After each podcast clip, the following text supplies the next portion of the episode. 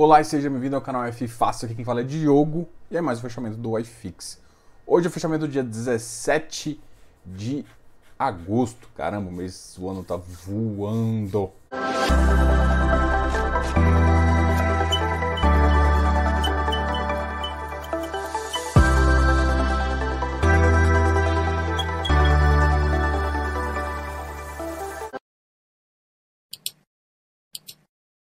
E o mês também. Bom, a gente sempre começa falando um pouquinho de notícias e depois a gente entra no iFix. Notícias. A, a gente pode falar hoje que a bolsa teve um péssimo resultado. Realmente a notícia e as informações de que pode se furar o teto começou a cada vez ficar um pouco mais forte. Isso realmente desanima o mercado.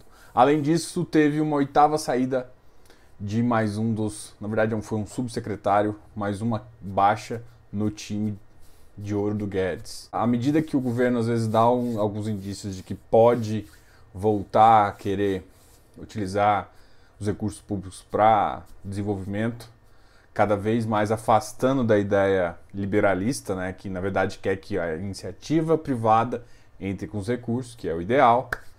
Bom, isso faz com que aumente a insegurança e tudo mais. A bolsa caiu, caiu abaixo dos 100 mil pontos, o que uh, eu achei até que ficou muito tempo sustentável acima. Muita gente pode falar que é pessimista ou não, mas assim, a gente ainda não tem uma condição econômica que sustente uma volta para 125 mil pontos, tá? Então sim, o teto é importante, ele não é mandatório, a gente precisa fazer um ajuste fiscal. E no âmbito de ajuste fiscal, cada vez mais setores começaram a, a atacar o plano de Guedes. E isso é complicado também. Hoje eu vi um post da Natália Arcuri justamente falando do mercado de livros. Eu até entendo, uh, porque eles têm uma isenção, eu até entendo uh, alguns dos motivos da isenção fiscal, eu acho que é importante, mas como, como reforma fiscal, o que a gente teria que parar realmente é assim, vamos fazer reforma para todo mundo e, e, e essa, esse fato de ficar excluindo setores eu não acho que faz muito bem.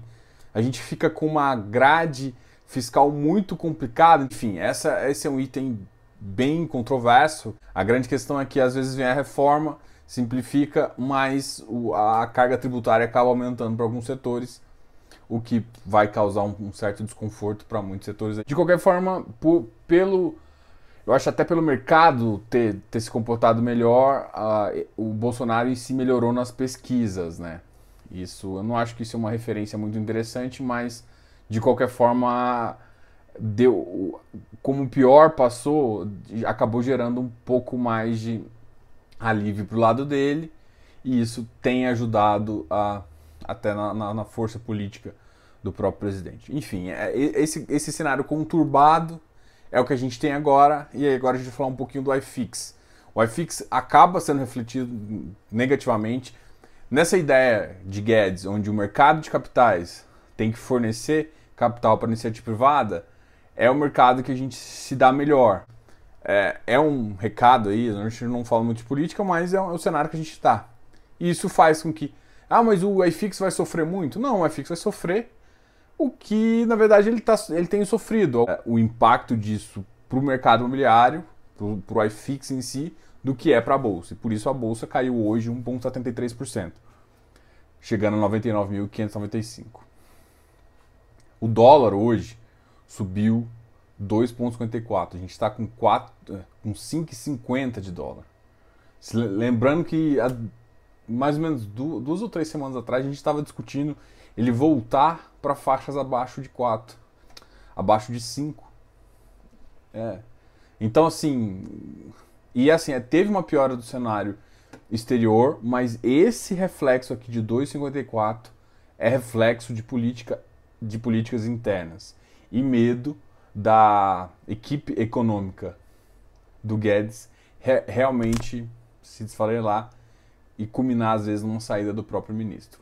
Isso, esse fato último é um pouco especulação. Dando um pouco de notícias, a gente já vai entrar no iFix. Hoje a gente soltou um artigo do BRCR. A gente fez uma análise da aquisição uh, depois da sétima missão de um edifício e justamente fez um, uma análise para determinar se a aquisição foi boa, o que aconteceu com o fundo. A gente fez uma análise basicamente de carteira, né, de posição e localização e qualidade ativa. A gente não e, e falou um pouquinho de como a gestão tem sido nesse, nesses mais de 13 anos de, desde que o fundo foi iniciado. Então isso foi muito importante. A gente fez esse artigo, fez um vídeo também. O vídeo saiu ontem, o artigo saiu hoje. Então corra lá no site fface.com.br e leia esse artigo. Principalmente se você é cotista do BRCR, tá? Tá querendo saber o quanto isso impacta, o que, que vai acontecer, melhora ou piora o fundo? Dá uma olhada no artigo que você vai entender. Mas a gente vai entrar aqui falando um pouquinho dos ativos que tiveram o pior desempenho. O BRCR foi um, inclusive, que teve uma queda de 0,9%, com uma queda de 8, chegando a 88,19%. Um, o ativo que mais caiu foi o RBRF, caiu menos 2%. É um, é um FOF, então o iFix hoje teve uma queda também. Hoje o iFix tá, ficou na faixa de 0,26%, é, teve uma queda de 0,26, chegando a 2.748. Ele ainda está no ativo mais ou menos 2.750, mas entre 2.750 e 2.730 foi mais ou menos o que ele encontrou na mínima aí de julho. A gente está em agosto, tá? Beleza, o KNRI também teve uma queda, uma queda para 156, 1,82%. O IBOV teve a queda de 1,73 chega a 99. O KNRI me fizeram uma pergunta sobre os ativos desconsiderando a desconsiderando a parte de logístico. Analisa ele como se fosse um fundo. Ele tem boas bons ativos. Eu ainda tenho, eu tenho dois ativos que eu não, não sou tão fã, justamente que é a, a, os ativos que estão no Rio. E apesar do ativo em BH ser um bom ativo, não significa que a gente não pode investir nos outros, mas isso gera um pouco, a, se, se eu vou avaliar de bom ativo com liquidez boa, que realmente consegue pagar o que o ativo vale, o mercado de São Paulo e Rio é melhor. Só que o mercado de Rio está bem prejudicado, com uma vacância extremamente alta. Enfim, é, esse é o cenário. Então o KNRI tá, vai sofrer com isso. Mas eu tinha comentado para vocês que a minha, a, a minha, ideia é entrar no, acima de 154, mas um, entrar no VP nesse ativo aqui também não é uma má ideia, tá? Não é recomendação, é óbvio, isso aqui é simplesmente um comentário é, de, de, avaliação do ativo. Vamos falar de RLV 130, 128 também está tá caindo. XPMOL caiu para 108, com uma queda de 1,27. O, o VISC caiu também para 106,33, uma queda hoje de 1,09. BCFF caiu também 1,21%, 88,07%. São ativos que, ou seja, um monte de ativo bom caiu. O VRTA caiu 103,65. Foi objeto da, da, pergunta de vocês também. Bom, o VRTA, quando que ele vai voltar para aquela faixa? Cara, o VRTA ele teve uma última distribuição ainda pré é, pré-conversão de ativos, pré-conversão de recibos, bem abaixo, mas bem abaixo. Então ele vinha pagando entre 0,70. Teve um tempo atrás que ele pagou 0,65, mas era a média era 0,70. No último ele pagou 0,61, que tornou todo mundo falando, peraí, para 0,61 não vou pagar um prêmio de 110, certo? E com isso fez com que o papel continuasse lá. E aí gera muita pressão justamente para saber como vai ser a locação. Se a locação for realmente boa e voltar para esses patamares, o ativo deve voltar a subir mas está com muita pressão na locação. Essa é a realidade. Enquanto isso, realmente o ativo vai sofrer. E mais uma, uma vez aqui a galera começa a aprender que flipagem não é coisa uh, de menino. não adianta simplesmente você vender um ativo porque uh, o VRTA, por exemplo, pode ficar abaixo do valor. Uh, eu acho que inclusive ficou abaixo em, em alguns pontos aqui do dia ele pode ficar abaixo do valor que você comprou na emissão, que você achou que fosse um, um casão. Pode chegar a 100, 102. Esse ativo já teve histórico em crise de ficar isso. Mas foi um bom ativo, consegui recuperar, uma carteira boa. E aí voltou o ativo a pagar rendimento e subiu. Então o que vai depender é justamente isso. Isso aqui mostra que quando você pensa em flipar, você que acredita no ativo. Então, não é a melhor jogada. É essa, essa é a experiência que você tem. Não é todo ativo que você vai conseguir vender e não vai cair nada. Tá? Então, o VRTA justamente aqui está para provar, porque se brincar, se continuar com essa pressão de venda, porque o mercado está ficando um pouco pior, esse ativo pode ficar abaixo, inclusive, da emissão e, e gera oportunidade de compra, ao meu ver, mas também, para quem flipou, pode ter, ter, ter, tido uma bela de uma dor de cabeça. Não é para desesperar, o ativo não é ruim, só estou falando assim. Só que também não dá para falar que o ativo é, é, é, bom, porque a gente não sabe como, foi uma, foi uma emissão relativamente grande, mas você não sabe uh, como, que vai ser, como que vai ser a sua alocação. Então, até a alocação realmente ser divulgada, a gente analisa e manda bronca, beleza?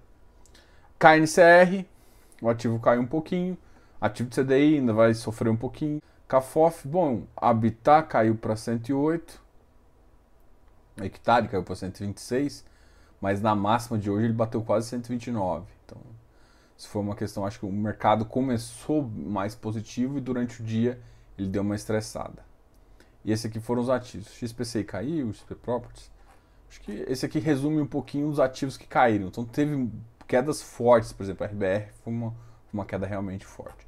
E dos ativos que mais subiram, a gente pode citar dois aqui. Um é Pindão Pedro, HPDP, uh, subiu 1,13. Né? Ele é um monoativo. O outro que subiu bastante também hoje foi o HGLG, 188. Lembre-se que esse é um ativo que logo, logo vai ter conversão, tá? Então é bom esperar. Um ativo, um ativo que tinha caído bastante e está voltando para o preço é o RBRY, chegando a 98, quase a 99, né? 98 ou 99. Uma, uma alta de 0,78. HGCR está meio que voltando para o preço VP dele. Né? Ele é um ativo ainda que, que, que, o pessoal gosta. Teve uma queda assim, absurda, justamente por não ter problema na carteira, mas está chegando à faixa de 102,5. Ah, o Vigip. Vigip está 99,45, também chegando, ficando fixo aí numa faixa. É um também que a gente fez uma conversa aí com o Vedros, qualquer coisa dá uma olhada no, na, nas, nas últimas lives nossas.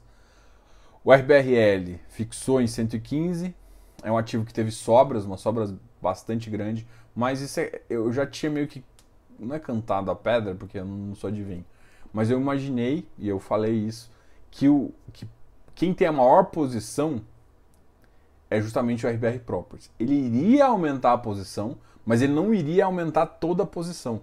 Então, assim, como ele tem a maior porcentagem, 96, se ele aumentar a porcentagem dele em 20, 30, sobra muita coisa ainda para o mercado, que é justamente 6%. Os 6% que estavam lá na, na oferta está consumindo agora tudo que o, que o próprio ativo, tudo, tudo, que o RBR Properties acabou não conseguindo, que é o, que é o maior.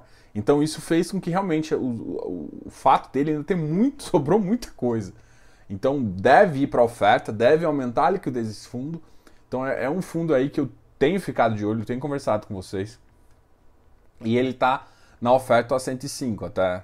Então é uma, uma situação. Só que hoje, por exemplo, teve 249. Então a briga dele é a mesma briga que eu tinha às vezes com o Vigip, que era um bom ativo, mas, uh, por exemplo, hoje o Vigip já está sendo negociado em torno de 380 mil. É um bom negócio, 262. O RBRL foi negociado 249, o que é bom, 4,54 milhões. Aqui, ó, é que é, a, é, é o foda do RBRL. Porque de vez em quando ele, ele negocia muito, assim, tipo, negocia das 5, 10 negócios com um financeiro elevadíssimo, ou seja, players, players trocando de posição e trocando de posição alta, ao mesmo tempo que de repente ele, ele negocia duas com 20, 30 mil no mês, entendeu? Então é isso que faz ainda esse ativo a precificação dele que você vê na tela aqui não é a precificação real.